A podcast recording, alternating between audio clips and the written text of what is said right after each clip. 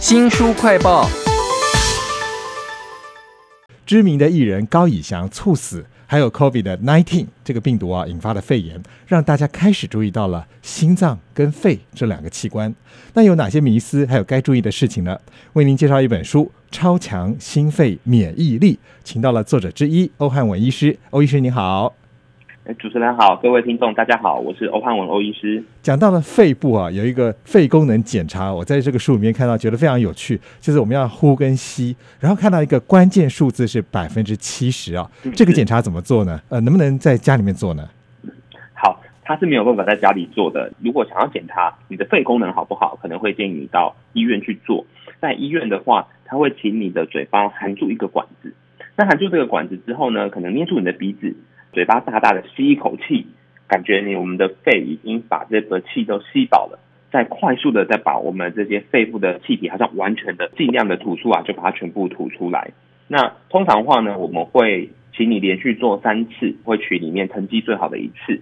那这个关键数字百分之七十的意思是说，大概我们可以把我们肺部里面百分之七十的空气全部吐到外面来。哦，那如果这个数字是在百分之七十以上的话，代表我们的肺功能所谓的肺活量是应该是正常的。那如果呢，它小于百分之七十的话，我们就会认为说，哎，你的肺部可能会有一些阻塞性方面的疾病，例如像是慢性的阻塞性肺病啊，或是气喘等等，这个可能就要再进一步的做一些检查。原来这个百分之七十是你吸进去的气，如果是百分之百吐出来，能不能吐出百分之七十，用来检查肺部的功能？我看有些人是拿一个塑胶袋吸进去要吐出来，不过我想大概是没有办法精确的检查这个数字啦。这本书叫做《超强心肺免疫》。力哦，那这本书特别讲到了长辈要特别注意的，像那些细菌型的啊，霉浆菌啦、链球菌的感染，还有就是肺阻塞，还有就是现在大家只要听到这两个字都会害怕，就是肺炎。那这本书里头特别强调说，医生其实非常怕看到肺炎的病人，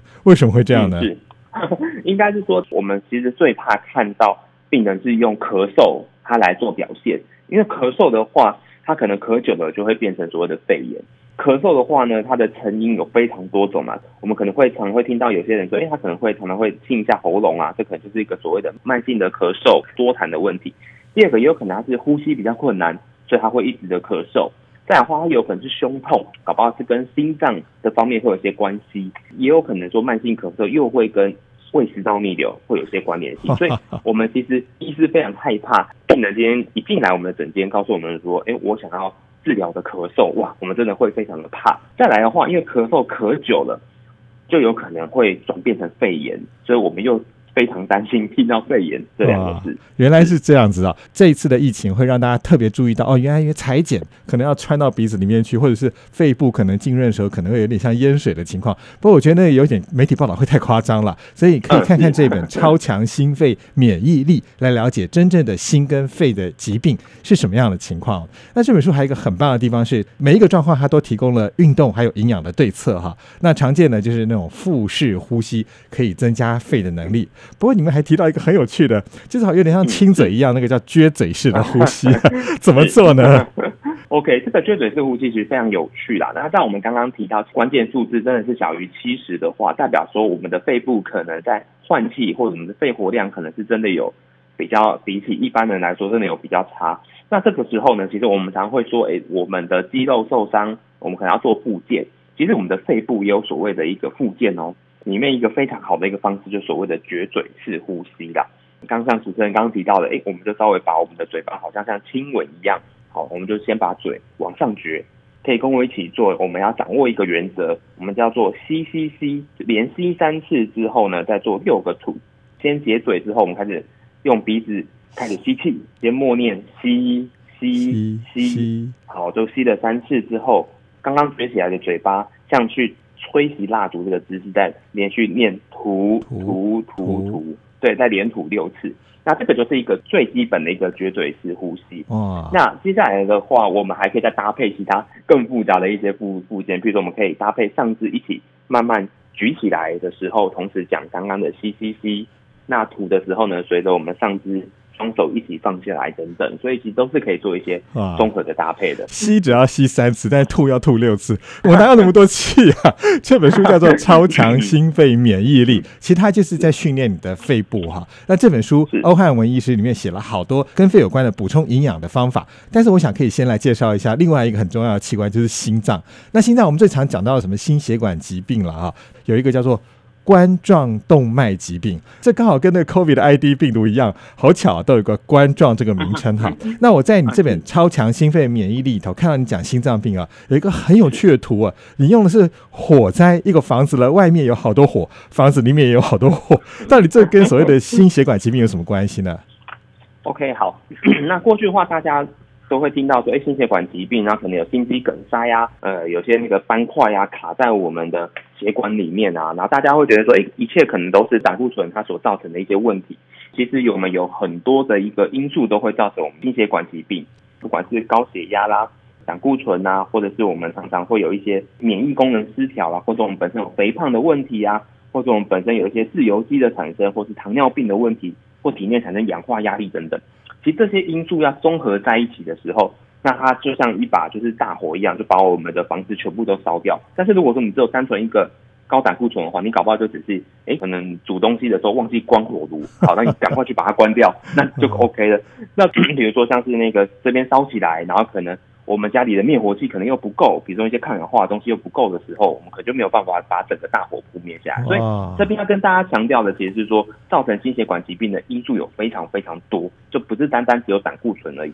就希望用个比较诙谐的方式让大家可以记得这样子。所以这个心血管疾病它的灾情，就是可不可能致死啊？要看好多的因素哈。除了你刚刚讲的那些三高外在的一些风险因子之外，还要讲一个很专有的名词是心脏内皮刮伤，是那个血管的皮哈，内皮刮破之后，然后我们的血液里头一些比较浑浊的东西会累积出斑块来，所以造成了这个心血管的疾病。那怎么样透过运动跟营养摄取来保养呢？我看书里面讲到，哎，连维他命 C 或柑橘都有帮助啊。嗯，所以呢，基本上来说，我们常会说，哎，心血管疾病的一些病人的话，我们要多运动啦。其实像我们来说，其实目前国人的高血压的发生率其实是越来越高了。那有很多人都会说，哎，其实本来随着年纪变大，那血压就会渐渐升高，所以高血压是必然的。但其实这也是不一定。那因为高血压其实也是造成心血管疾病一个非常重要的因素啦。那我们运动的时候呢，其实它会协助我们刚刚提到的，不管是血管内皮或我们的血管壁，它会比较容易产生一个物质叫做所谓的一氧化氮。那一氧化氮呢，这个东西呢非常的好，它第一个它可以协助血管放松，让我们的血压可以恢复正常。第二个呢，一氧化氮它可以避免斑块的形成，哦所以呢，等于说运动来说的话，它其实真是真是一个非常好一个预防心血管疾病的一个生活的一个方式。是第二个部分的话是营养，刚刚提到火灾现场，那胆固醇它其实并不是造成心血管疾病的唯一的一个因子啦，它其实会需要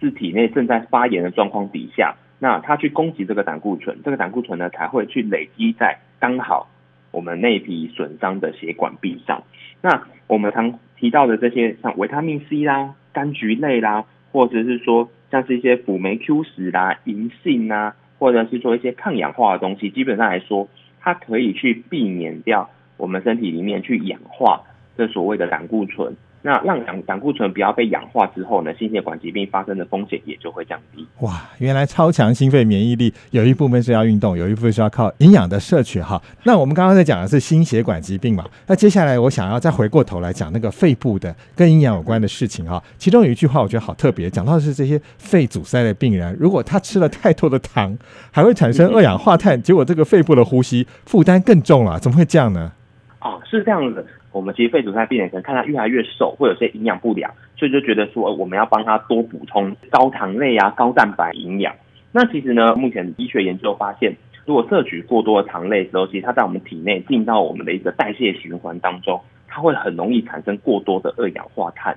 那如果说你是肺部可能有些问题的朋友的话，换气的功能比较差，就没有办法顺利的把这些二氧化碳排出去，可能就累积在身体里面，造成一些精神不好，然后也有可能最严重就是造成一些昏迷。哇，一些容易胀气的食物，像是豆类，比如说黄豆，那或者说萝卜、洋葱、玉米等等，这些是比较容易造成一些胀气的，还有像番薯等等，这这也会对我们肺部产生一些负担，所以这些可能要尽量去避免掉。原来是这样，这本《超强心肺免疫力》里头，除了介绍心血管疾病跟肺部的疾病之外，也讲到了运动跟营养。今天非常谢谢作者之一欧汉文医师啊，来为我们介绍这些浅显易懂的概念。非常谢谢欧医师，谢谢您，谢谢主持人，谢谢各位听众。